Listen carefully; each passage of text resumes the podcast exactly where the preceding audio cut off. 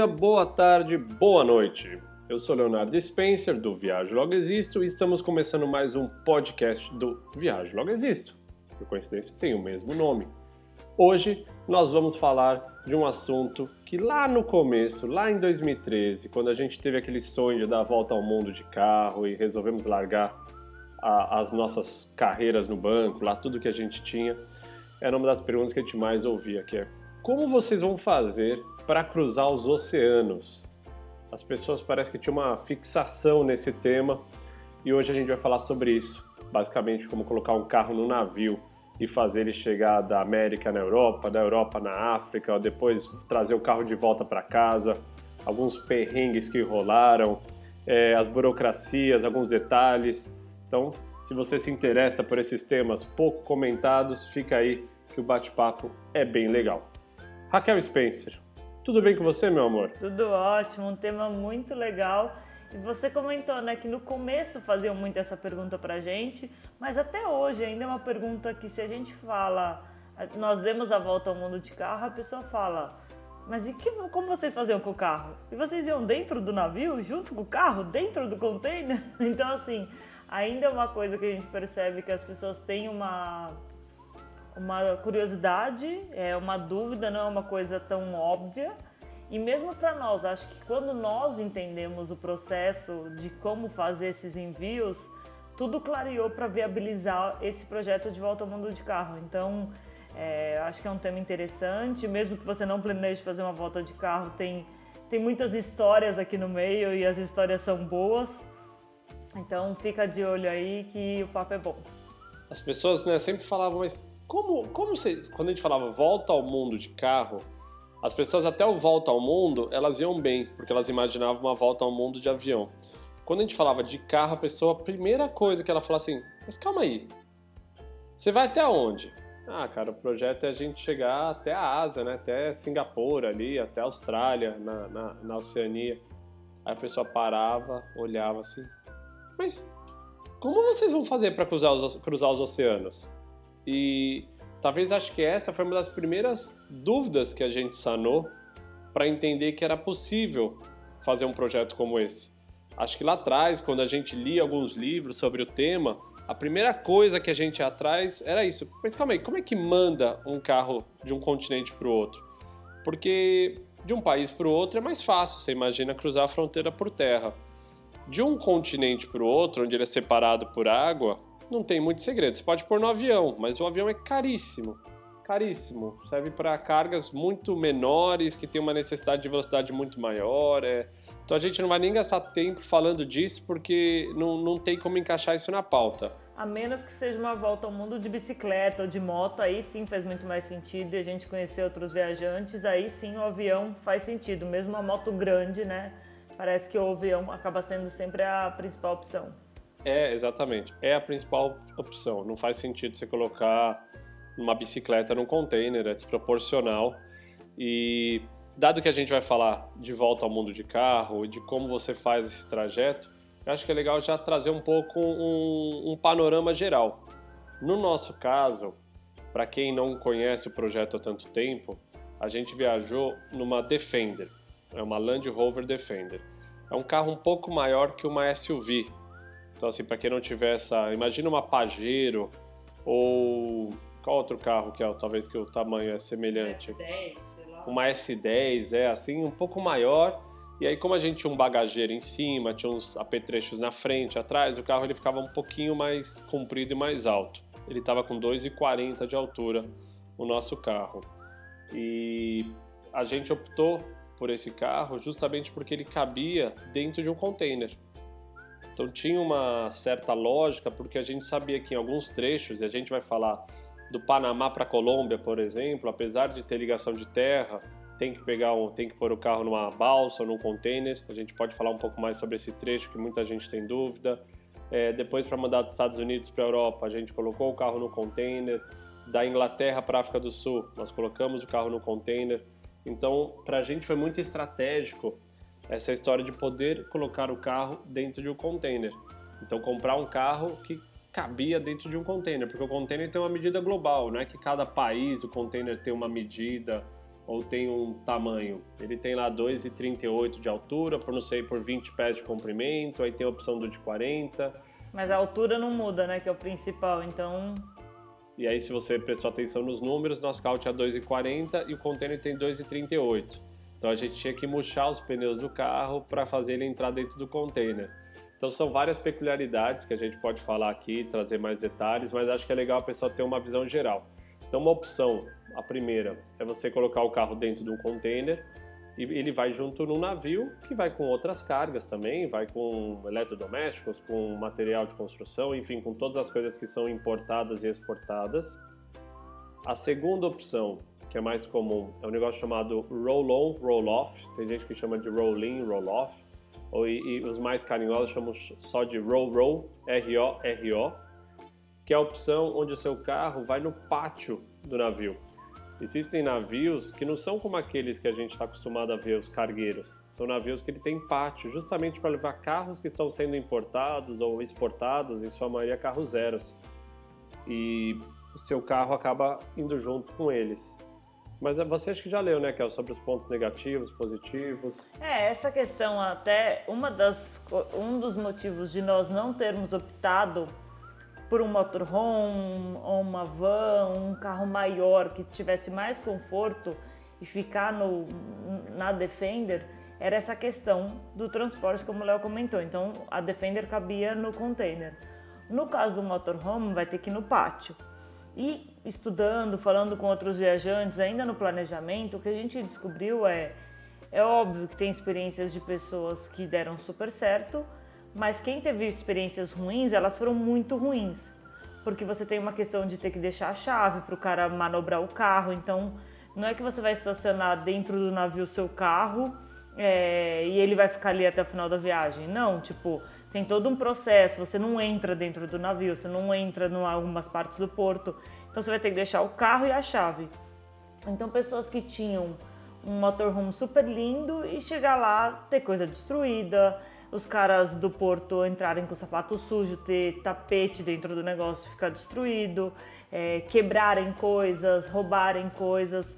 Então, essa opção de, de, de fazer o roll-roll, por mais que a gente teria o conforto do motorhome, não, nunca foi uma opção por essa questão burocrática e pelos riscos que a gente achava que estavam envolvidos. E tem um fato também nesse tema, que é que não são todos os portos que oferecem esse serviço. Como é mais restrito, né? Como eles necessitam de um, de um navio específico, que seja, são esses navios com pátio, você tem que pesquisar. Então, por exemplo, Halifax, no Canadá, é um porto famoso para você fazer a, a, o cruzamento para a Europa, por exemplo, na modalidade roll-roll. É lá em cima, então você tem que estar tá com o roteiro que você vá até esse determinado ponto. No nosso caso, a gente foi de Miami. Também deve ter roll-roll de Miami. A gente acabou nem pesquisando, mas o fato do container te traz mais flexibilidade. Você pode praticamente sair de qualquer porto para ir para qualquer lugar do mundo. E o terceiro que acho que é o que a maioria das pessoas que tem carro e já viajaram um pouco, mesmo por dentro do Brasil ou até aqui na Europa, já, já usaram, são as balsas, ou conhecidos também como ferry, ferry boat ou balsa, onde o teu carro vai estacionado no pátio da, da do ferry e você geralmente vai junto no, no navio. A gente fez esse cruzamento, por exemplo, da Grécia para a Itália, acho que eu não lembro de onde a gente saiu de veio para Bari, foi 16 horas de travessia e a gente vem junto com o barco. São, são travessias relativamente mais curtas, né? Por isso que dá para ser de balsa e por isso que dá para você ir junto, né? É, a gente fez essa 16 horas, foi grande. A gente fez aquela no México também, que a gente foi para Barra Califórnia, foi 8 horas. A gente fez lá no extremo sul da Patagônia, cruzando o canal de Magalhães lá, cruzando alguns lugares para Ponta Arena também, foram 3, 4 horas. Não, mas não é transatlântico, né? Esse é meu ponto. Não é para você cruzar o oceano, é só isso. É, esses serviços até acabam surgindo em lugares que não faz sentido você ter um porto com, com estrutura de roll-roll ou de container, porque você tem uma demanda de carros enorme, pessoas que moram, às vezes, tipo, são Sebastião e Ilhabela. É uma, uma proxy em menor escala. Você tem um monte de gente que mora em Ilhabela, mas que eventualmente tem que ir para São Sebastião por algum motivo. Dezenas, centenas de pessoas vão e voltam todos os dias. Você poderia construir uma ponte, mas de repente por outros impactos ambientais, enfim, não faria sentido. O ferry ou a balsa, ela fica indo e voltando, levando essas pessoas.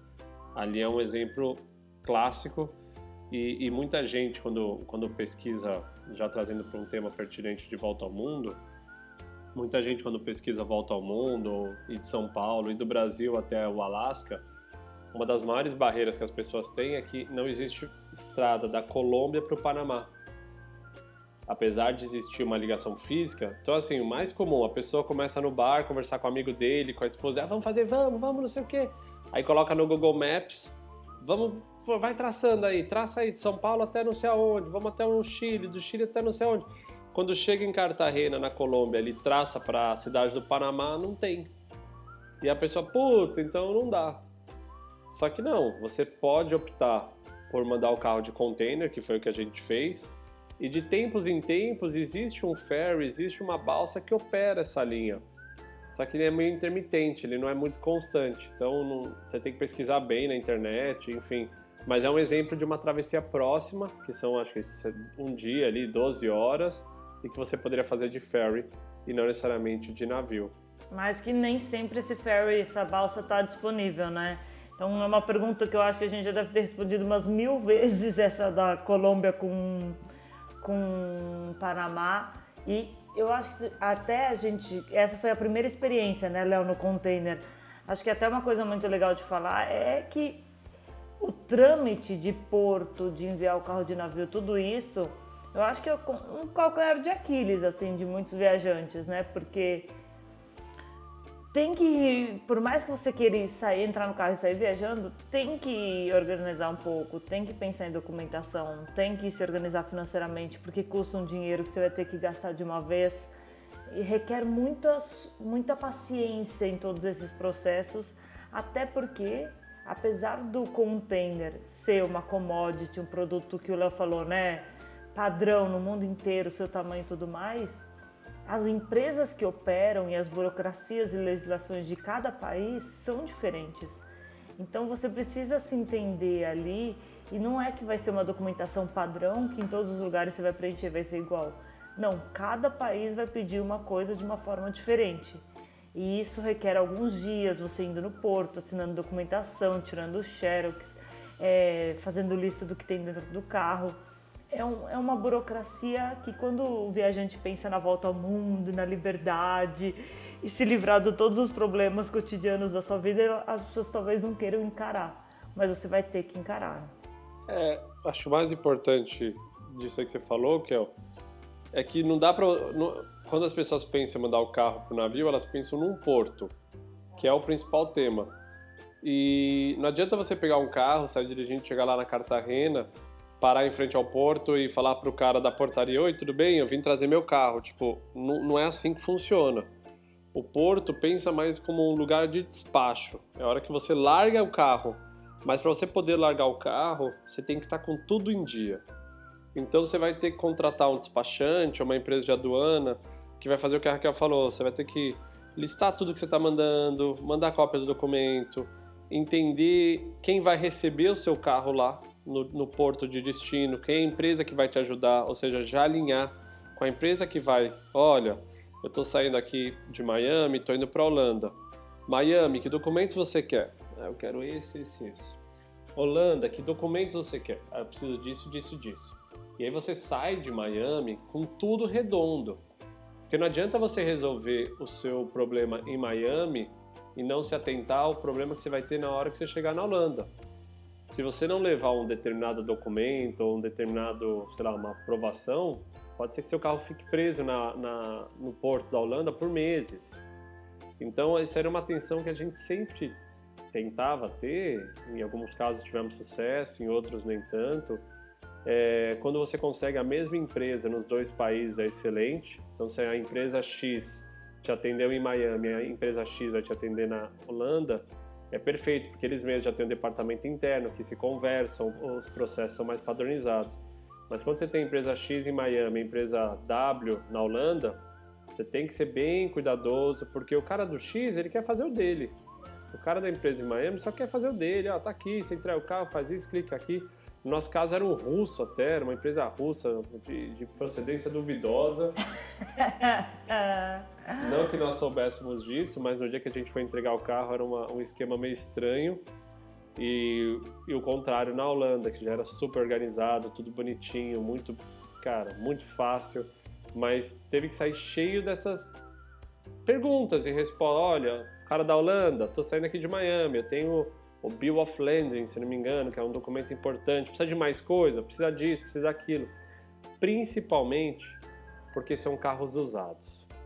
E a maioria dessas pessoas está acostumada a lidar com carro zero. E aí o carro usado é um processo completamente diferente de importação temporária. Não, e mesmo essa questão que você falou de serem a empresa, a mesma empresa, pelo menos no nosso caso, em nenhum dos sete trajetos que a gente fez foi a mesma empresa, né? Sempre uma empresa parceira. Aí o cara fala assim: ah, eu tenho esse contato que é uma empresa que eu já trabalho. Isso já ajuda muito. E aí você começa a conversa com a pessoa, mas você vai ter que explicar tudo de novo. Olha, tô mandando um carro, um carro usado, é uma volta ao mundo, a placa é desse país, tá aqui o documento.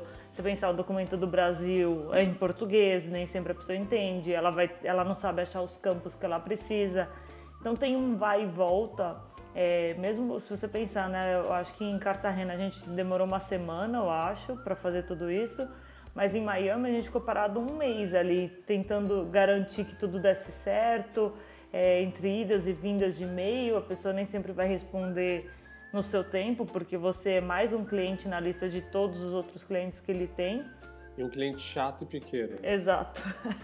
é um produto diferente e, e, que o cara não sabe como fazer, então vai necessitar que o agente vá atrás da parte burocrática, ele vai ter que correr atrás e não é um produto que ele está mandando 50 carros, está mandando só um, ele não vai ganhar muito dinheiro. E nesse caso aí você tem que ter paciência e a gente sempre falava, começa uns dois meses antes da, do, da data prevista a fazer umas pesquisas no Google, já mandar uns e-mails, que acho que é onde a Raquel trouxe o ponto, né, que é o calcanhar de Aquiles, porque ele exige que você seja o mínimo organizado, que você tenha a mínima aptidão de lidar com envio de e-mail.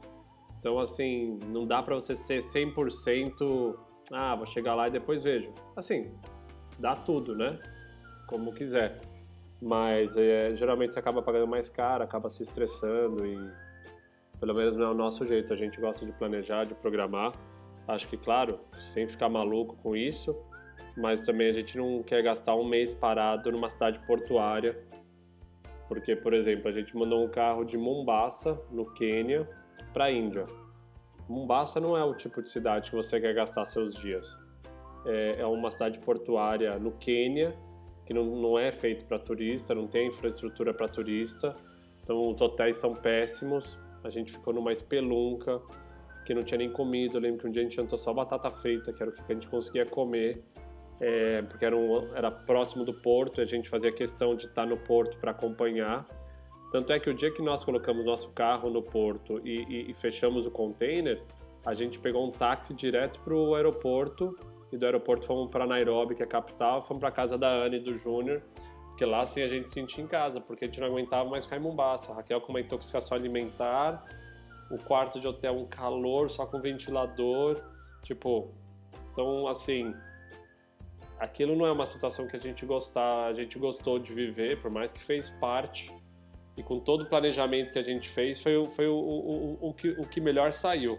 Se nós tivéssemos chegado em Mombasa com uma mão na frente e outra atrás para começar do zero o processo, no mínimo você vai ficar um mês por lá é, batendo cabeça. Então é, tem que se antecipar. Mesmo Colón também no Panamá, que é uma cultura mais parecida se você pensar, né? América Latina, fala espanhol, tudo mais a cidade em si. Dizem que deu uma boa melhorada nos últimos anos, né? Mas então, pelo talvez, menos. Então talvez tá ruim agora, porque se desse uma boa melhorada, ficava ruim, entendeu? Mas pelo Puta, menos. Buraco do inferno. Ah, e aí e também esse tipo de problema, assim, nós no hotel, esperando o carro chegar no dia seguinte, com fome, e aí ligar no hotel, os caras falarem, meu, não tem comida.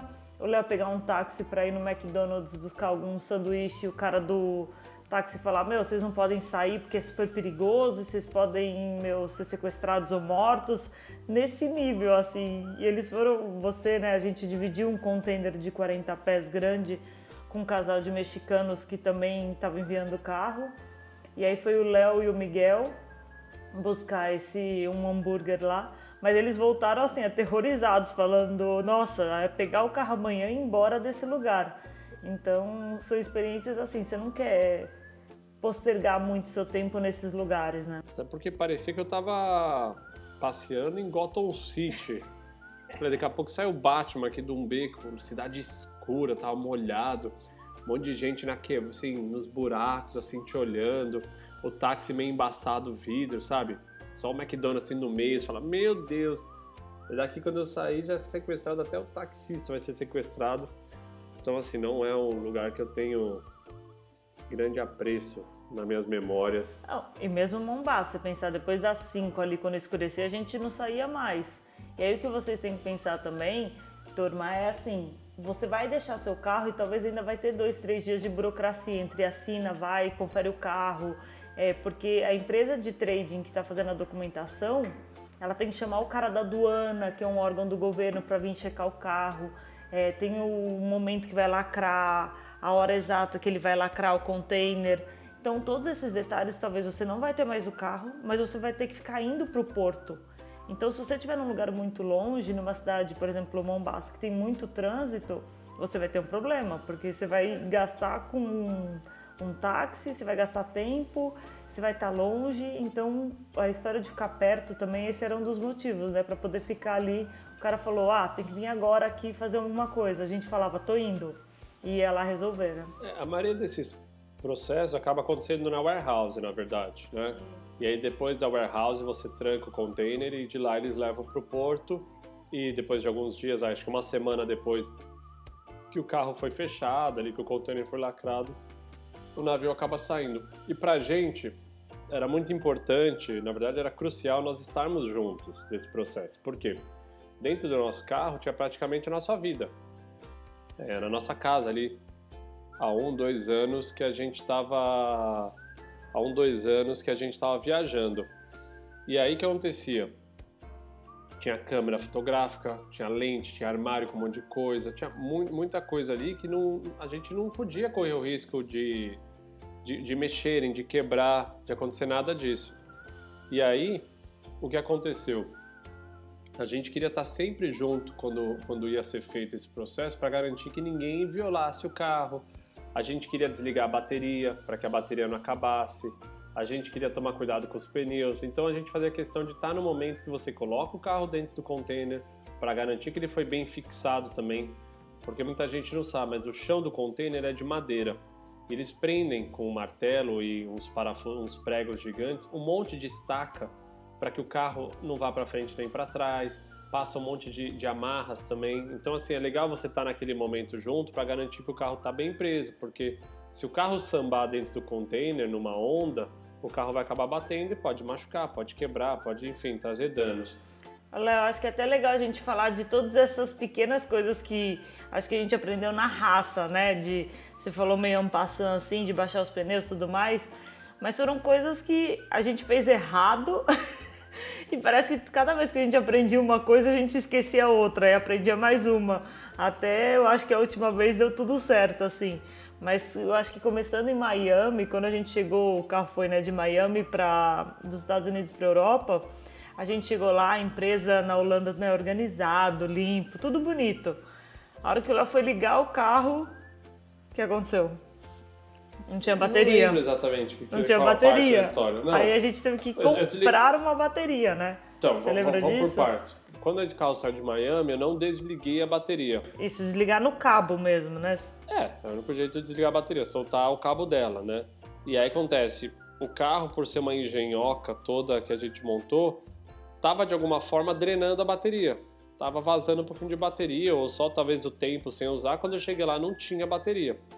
E aí tem um detalhe: o nosso carro não era um, uma simples bateria no motor que você trocava ela.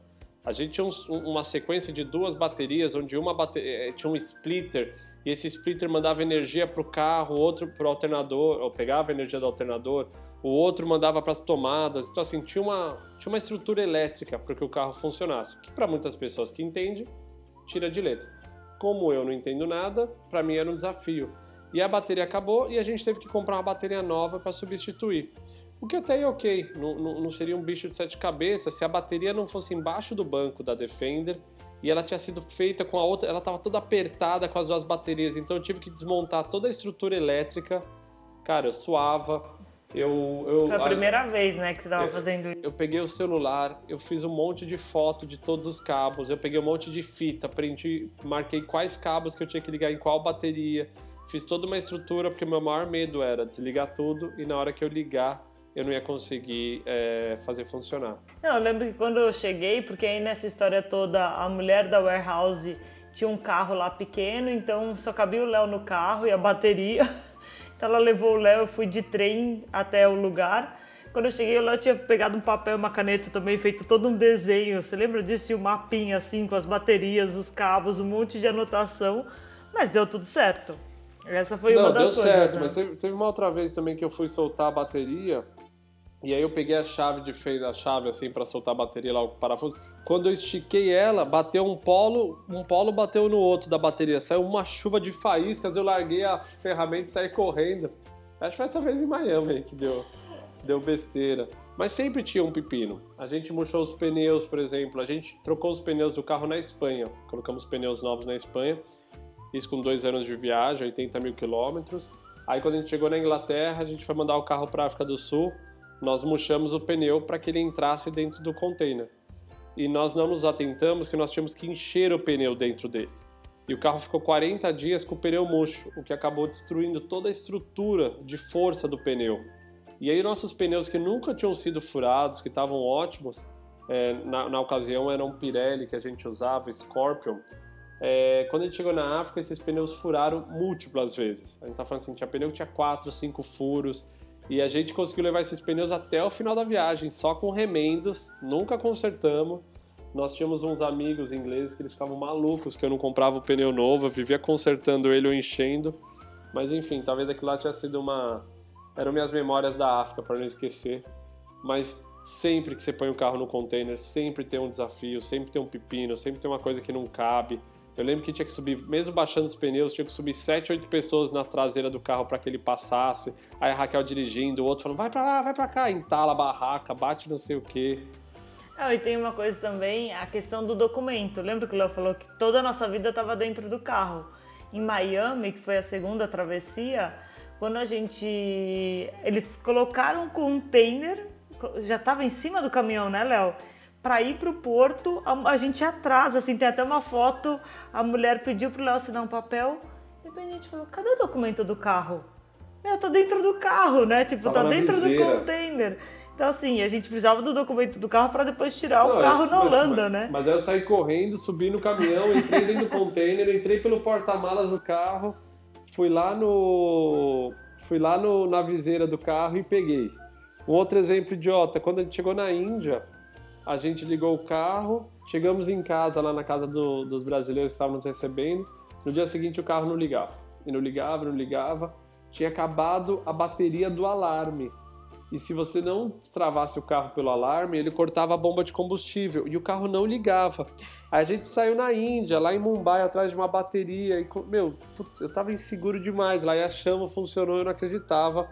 E uma curiosidade: o carro chegou num dado momento da vida dele que ele gastava tanta bateria, assim, sem estar tá parado mesmo, que perdia toda vez. É, ele perdia a bateria. Que toda vez que a gente era a casa de alguém a gente parava.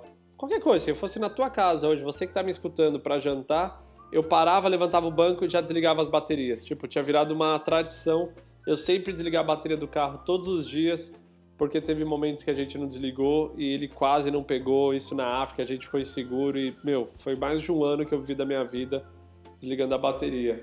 Ah, e mesmo se você pensar, quando a gente mandou para a Europa também, um documento que, que só pediram aqui era um seguro do carro na Europa. E aí na Holanda a gente não achou ninguém a gente foi achar na Alemanha, assim, depois de muito tempo procurando. Só que a, pessoa, a empresa na Holanda falou: vocês têm que ter um seguro do carro. E a gente Mas fez não é um a carta seguro... verde. Não é a carta verde, não. Era um seguro a gente fez na Alemanha, lembra? Pro tempo que o carro ia ficar aqui então, assim, são coisas, documentos, né, peculiaridades que a gente tem que ir no detalhe. Outra coisa, a gente tinha uma geladeira dentro do carro. Imagina você deixar uns ovos lá, quebra é, e você vai abrir o carro daqui a um mês. É o tipo de coisa assim, você vai ter que limpar tudo, não dá não pra podia deixar, deixar nada. nada de sujeira Nada. na geladeira, senão ficava um cheiro de podre que você queria morrer. É, quando a gente mandou para a Índia, um dos estresses foi que eles queriam que a gente listasse tudo que tinha dentro do container. A gente falava, mas é tudo coisa usada. E o cara quer uma lista. Então, quantas calcinhas, quantas meias, quantos cabos, meu remédio. É, era uma coisa quase impossível, assim. Eu lembro a gente fazendo a lista. A gente falou, não é possível que o cara vai querer checar cada item desses, né? 10 pratos de plástico, 8 de não sei o que, quatro panelas. Aí a gente ia inventando um par de raquete de frescobol, uma prancha de surf, um violão. Fala, meu, aonde será que esse cara. Até onde ele vai? Vai pra onde aí? Vai inventando aí coisa. Não inventando, mas assim. Eu não sei se eu tinha 10 ou 8 pratos. Põe qualquer coisa. Tipo, 20 talheres, 4 copos. Porque os caras eram muito chatos. E... Mas, de novo, é uma parte que, assim, estressa quando você tá lá. Dá pra você se antecipar de alguma forma. Depois você descobre que isso é parte da viagem, que não tem muito como você. É, meu, é parte, você vai fazer, segue o jogo, vai lá, dá, é chato, é chato. Lá em Mumbai é chato? É, mas aí você vai de peito aberto, vai lá, coloca o carro no container. Claro que teve a situação na Índia que foi mais estressante, porque eles ficavam pedindo documentos que, que não precisavam, pelo menos não precisavam em outros países. Aí a gente dava um documento e eles falavam assim, mas como eu sei se esse documento é verdadeiro? Então eu quero um fax da empresa que emitiu esse, esse documento lá na, na Inglaterra, que era o carnê de passagem. A gente teve que ir, não sei, na- tipo no Ministério do Transporte, pedir esse documento. Então parecia que todo dia ia, ia, ia fortalecer, e ia assim, complicando. Eu não sei se eles queriam no fundo que a gente pagasse propina, ou se eles queriam realmente só ficar mais tempo para poder cobrar mais taxa. É difícil saber. Foi muito estressante. Ali foi uma das poucas vezes que acho que a gente quase saiu da, do prumo, assim mesmo, né, Carol? De ficar, meu, não dava mais aguentando ter que ir no porto, o porto era muito longe. Uma pergunta que muita gente faz: dá para ir junto no navio? Até onde eu sei, não. Nesses que são ferry, balsa, sim. Inclusive, você pode pagar para ficar num quarto, você pode dormir nas cadeiras, enfim, tem lá um, alguma, alguma estrutura. Mas nos navios, eu não sei se você poderia ir como tripulante ou como. Mas não é o que a gente fez e não é o que a gente está acostumado a ver, né? Pelo menos nem conhecemos nenhum viajante que tenha ido no navio, assim, até, até onde eu entendo, o navio é um navio cargueiro, onde só estão os funcionários ali, as pessoas habilitadas a, a trabalharem no navio, né? Então o que a gente fazia? Vamos supor que no dia 1 de maio eu tenho que entregar o carro. Eu vou lá, entrego o carro dia 1 de maio, eu acabava ficando mais uma semana na cidade ainda para esperar e garantir que o, o- o navio saiu com o container. Uma vez que nosso agente falasse, ó, o container foi, embar- foi embarcado e já saiu. Data prevista de chegada no segundo país, lá, tipo na Índia, é daqui 25 dias. Aí a gente tinha 25 dias para fazer o que a gente quisesse como turista. Então, por exemplo, quando a gente colocou o carro no Quênia para a Índia, era previsto 25 dias. O que a gente fez? A gente foi para Etiópia, ficamos 5 dias na Etiópia, fomos para Dubai na casa da Rogéria, ficamos 20 dias na casa da Rogéria e no dia previsto para o navio chegar na Índia, a gente foi para a Índia. E aí ficamos lá para fazer o, o- o desembaraço. A mesma coisa nos outros países. Então a gente ficou em Miami um tempão, o carro foi embora, a gente ficou mais duas semanas em Miami, fomos para Holanda, ficamos na Holanda esperando na casa da Ingrid, deu duas semanas o carro chegou. E nessas duas semanas a gente pegou um trem, foi para Luxemburgo, foi para Alemanha. Então no fundo ali, enquanto o carro não chega, você faz uma viagem normal de turista normal, sem o carro. E aí, no final, é interessante você pensar o que funciona melhor. Então, Miami é um lugar que, pô, você precisa de carro. Então, era melhor a gente gastar o tempo na Holanda, que tem trem, tem transporte público, que dava pra gente fazer um monte de coisa, do que Miami, é, o Quênia e, e Dubai, né? A gente tinha uma estrutura muito melhor em Dubai. Então, vamos pra Dubai, a gente já passou, na, era meu aniversário, Natal, já aproveitamos para ficar por ali. No fundo, vai depender muito do seu leque de contatos e de estrutura. Por exemplo, em Miami, apesar de ser uma cidade que não favorece você não ter carro, teve uma seguidora do projeto, uma, uma, uma pessoa que acabou emprestando um apartamento pra gente em Miami. Então, poxa, foi muito legal ter um momento nosso no apartamento e poder fazer o mercado ali perto e cozinhar. Foi quando a gente trabalhou no primeiro livro também. Então, mesmo que a gente não tivesse carro, dava para fazer muita coisa a pé. Depois teve um tio, sei lá, uma tia sua que apareceu, que morava lá, que eu não sei nem de onde a Raquel tirou essa tia, e ela emprestou um carro pra gente. Então, assim, vários anjos que foram aparecendo, que mesmo Miami sendo desafiador, funcionava. A Thaís mesmo, no dia que a gente entregou o carro, a gente foi. A Thaís nem estava em Miami, mas ela deixou o carro dela. E aí eu fui no, no carro dela, o Léo foi no Defender, a gente colocou o Defender no container e voltou com o carro dela. Então, é, realmente, esses anjos vão aparecendo aí e ajudam, mas mesmo na Índia a gente tinha uma estrutura também, é o que a gente falou, de sempre ficar perto do porto. Aí ela falou, pô, mas o porto era duas horas, porque nesse caso a gente tinha um casal de conhecidos, né, que aceitaram receber a gente e era melhor ficar com eles, na né, estrutura deles e, né, se sentir seguro para dormir e tudo mais e ir até o porto do que estar tá perto do porto e aí se estressar com o porto e ainda não ter nenhum contraponto, né? É, não, mas a Índia foi um caso muito específico, né? O porto era muito fora da onde a gente estava e o trânsito era muito desafiador, enfim. Já fiz, obrigado, não vou fazer de novo. Eu é. acho que também é legal falar de valores, né? Que é uma pergunta que todo mundo sempre faz. Eu lembro assim, o mais curtinho lá, Colômbia, Panamá, acho que foi uns 500 dólares na época, mas né? Mas a gente dividiu o container, acho que foi um pouco mais, mas assim, não foi muito mais que isso, acho que foi 1.400 tudo. Uns 700 cada 700 casal. cada né? casal. Mas, por exemplo, Miami, Holanda, já acho que foi 2 mil e alguma coisinha. Entre 2 mil dólares e 3 mil dólares, é, Eu né? sempre falo 3 para as pessoas porque eu acho que é um pouco menos. Mas 3 é um norte, entendeu? Você fala 2, chega lá em 2,500, tem gente que vai com o dinheiro contado. Então é melhor você falar 3, porque você vai ter que comprar passagem também para voar depois, passagem só de ida, que é um pouco mais caro em sentido relativo da, do valor. Então eu sempre falo assim, 2 a 3 mil dólares, parece que era uma... Você não conseguia fugir muito disso seja da Holanda, seja da Inglaterra depois para África do Sul, eu acho que foi por aí. Mumbai para a Índia também foi por aí, mesmo que são trajetos muito mais curtos, mas é, eu lembro que a gente não conseguia fugir muito disso. Nem foi menos de 2 mil dólares, nem foi mais do que 3, né? Eu acho que os nossos, os nossos envios. Eu tenho a impressão que o último envio, que era da Malásia para o Uruguai, e a gente vai até falar por que, que a gente não mandou o carro para o Brasil de volta, eu tenho a impressão que ela era mais que 3 mil dólares. E aí foi quando a Hamburg Sud, que é uma das maiores empresas de container do mundo e logística, é, fez uma parceria, né? A gente fez uma parceria com eles e o container a gente não pagou. Então é, acabou que saiu mil e poucos dólares, mesmo assim sem a gente pagar o container, só de taxas e serviços e, e aduana, essas coisas. É, dado que eu já falei disso, Kel, muita gente pergunta por que, que quando nós voltamos pro, da volta ao mundo, quando a gente chega lá na Ásia e manda o carro de volta, por que, que a gente não mandou o carro para o Brasil? E a gente optou por mandar o carro para o Uruguai.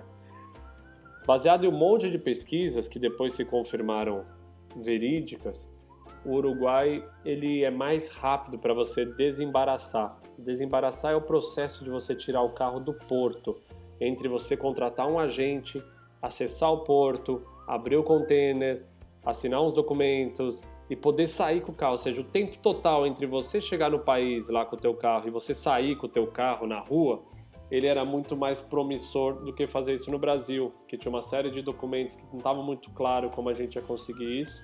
E foi o que acabou acontecendo, a gente mandou para Montevidéu e não levou 48 horas, a gente estava com o carro já disponível, dirigindo, e a gente simplesmente entrou com o carro dirigindo no Brasil pelo Chuí, e, e, quando você fala que é mais rápido, no final também quer dizer que é menos burocracia, de que funciona melhor, que os documentos são mais redondos. É, a gente não teve, acho que uma coisa que é legal ressaltar e que a gente ouviu né, e lia muito no começo era a questão de corrupção nos portos. Então a gente não teve nenhum problema em nenhum dos lugares a gente pagou corrupção, nada a gente precisou pagar por fora dinheiro para ninguém tudo era sempre com documento, uma taxa, vai num órgão. É muito mais essa parte de ser chato e burocrático. E no Uruguai todo mundo falou pra gente, funciona, você vai, esses lugares, talvez também por ser menor, né? Montevideo é uma cidade pequenininha, se você pensar, é, funcionou muito bem. E é o que o Lá falou, 48 horas a gente já estava tirando o carro do container e dirigindo rumo ao Brasil, né? É, acho que tem, se você olhar alguns índices, o Uruguai é mais pró-negócio, né? É mais desburocratizado, é mais pró-business do que, infelizmente, o Brasil. E um detalhe também que mesmo nós ficando quase quatro anos longe do Brasil, a gente pagava IPVA e licenciamento todos os anos. Então, quando a gente chegou na fronteira aqui para entrar no Brasil, nossos documentos estavam todos em dia, até porque o último deles alguém mandou pelo correio para a gente. E aí, assim, entramos como se fosse um carro que tinha simplesmente ido dar uma volta no Uruguai. E muita gente pergunta, pô, mas mesmo sendo brasileiros, mandar para o Brasil é pior? E pelo que a gente ouviu, de novo, a gente não fez, a gente optou por não tomar esse risco, né? Mas o que nós ouvimos, sim, é muito mais burocrático, é, tem mais problema de documentação, de liberarem o carro. No ano que a gente mandou, inclusive, a gente tirou o carro, entrou no Brasil, era finalzinho de dezembro, e teve uma greve também em algum dos portos da Polícia Federal de alguém que fazia a liberação de uma parte de documentos e estavam atrasando assim duas, três semanas até liberarem os containers. Então, pelo menos naquele ano ali foi a decisão certa. Eu acho que isso aí faz cinco anos já e cada um vai atrás, descobre, talvez tenha mudado, espero que tenha melhorado, mas naquela época foi a decisão que nos pareceu mais coerente e enfim, não temos base de comparação porque a gente não fez no Brasil, mas o que a gente fez no Uruguai pelo menos nos deixou satisfeitos. Resumo: mandar o carro de navio dá dor de cabeça, é complicado, mas possibilita um monte de coisa, possibilita essa ideia de você levar seu próprio carro e, e, e viajar com ele. Ah, não dá para você alugar o carro? Dá. Isso aqui acho que já é assunto para outro podcast, acho que até que a gente já falou sobre isso. Hoje talvez nossa vida é muito mais assim mesmo, a gente viaja e acaba alugando o carro em outros lugares e enfim, tem, tem prós e contras, tem outros desafios, tem outras. É uma viagem completamente diferente. Eu te falo isso. Quando você está com o teu carro, você vai viajando. A viagem de overland, que é esse conceito de você viajar com o teu carro por longas distâncias, tem uma outra dinâmica diferente de você ir no aeroporto alugar um carro, tem semelhanças, mas um dia a gente fala sobre isso. Se você nos escutou até aqui, já aproveita, vai lá no nosso Telegram, procura aí Viagem Logo Existo, fala o que você achou desse podcast, manda dicas, fala o que você quer ouvir num próximo podcast. Esse assunto aqui a gente sabe que é bem específico, é um assunto que está dentro da área de planejamento do, do site do Viagem Logo Existo. É, tem lá como tirar o carro do porto no, no Panamá, como tirar o carro do porto na África do Sul, onde a gente conta um pouco da nossa experiência, de como foi aqueles momentos que a gente viveu. Então, para quem quiser mais informações, dá uma olhada. É, divide com os amigos esse podcast para quem se interessa e está preocupado como dar a volta ao mundo e não sabe como cruzar o oceano. Eu acho que é isso. Kel, temos dicas de livro hoje? Tem um livro muito legal e que eu acho que ajudou muito a gente lá no começo da viagem. É um livro em inglês, mas chama Overland's Handbook. Então é como se fosse uma bíblia, assim. O cara fala de roteiro, fala dos carros, fala dos equipamentos dentro. É, eu acho que esclareceu muitas dúvidas. Até esse nível de ligar uma bateria na outra, é, o escapamento, se você precisa de snorkel no carro, não precisa, o cara vai no detalhe mesmo. E o autor é o Chris Scott. A gente na época comprou no Brasil. É, eu acho que não sei se foi na Amazon gringa e a gente importou, o que, que foi, mas assim, eu lembro que a gente comprou e chegou. então funciona. É, tem a parte que é, só tem inglês, mas eu acho que desmistifica muita coisa. Se você conseguir ter acesso a esse livro, com certeza vai clarear muitas dúvidas aí de uma de um futuro viajante, eu diria. E tem a parte também de roteiros, não é tão completo, mas tem umas partes, acho que fala da Mongólia, fala um outro trajeto, não sei, talvez as versões, né, a gente está falando de 2012, quando a gente comprou esse livro, mas eu tenho certeza que ela é uma ótima leitura se você planeja fazer uma viagem de carro, é muito completo, tenho certeza que vai abrir horizontes para pontos que você não pensou, se você deve fazer uma caixa d'água no carro, se você deve ter um tanque de água reserva, quais são as melhores molas para você usar por muito tempo numa viagem, um determinado carro. Então é legal. É, eu lembro que eu devorei esse livro e ajudou muito no processo de, de entender como seria a viagem de volta ao mundo. Acho que é isso. Acho que deu para a gente é, viajar aqui num tema que muita gente é curiosa, muita gente tem curiosidade, não conhece tão bem. É, espero que a gente tenha abordado todas as suas dúvidas. Se você ficou com mais dúvida ainda, como eu falei, vai lá no Instagram, procura o Viagem Logo Existe em algum lugar. É só dar um Google, manda pra gente. E é isso. Até quinta-feira que vem. Espero que vocês gostem. Do meu lado, um grande abraço. Valeu, turma. Nos vemos quinta-feira que vem. Tchau.